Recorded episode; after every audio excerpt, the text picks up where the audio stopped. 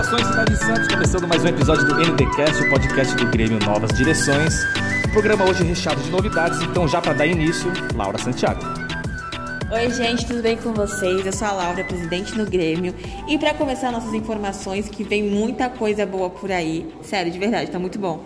E no dia de ontem foi aniversário de 73 anos do autor de It e o iluminado Stephen King. E também a gente tem as nossas novas gremistas, que é a vice-presidente.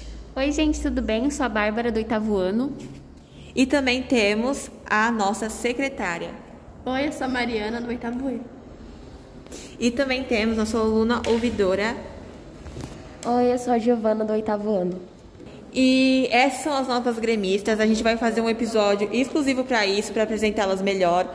Já que o de hoje a gente vai falar sobre um dia de comemoração, né, sobre meio ambiente, que o Carlos vai falar mais sobre isso.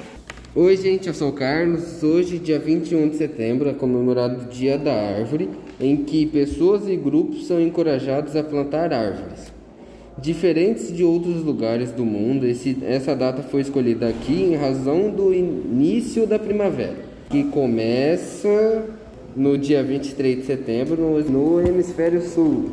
Então, gente, esse foi nosso podcast. Aguardem os próximos episódios que vai ter apresentação sim, tá?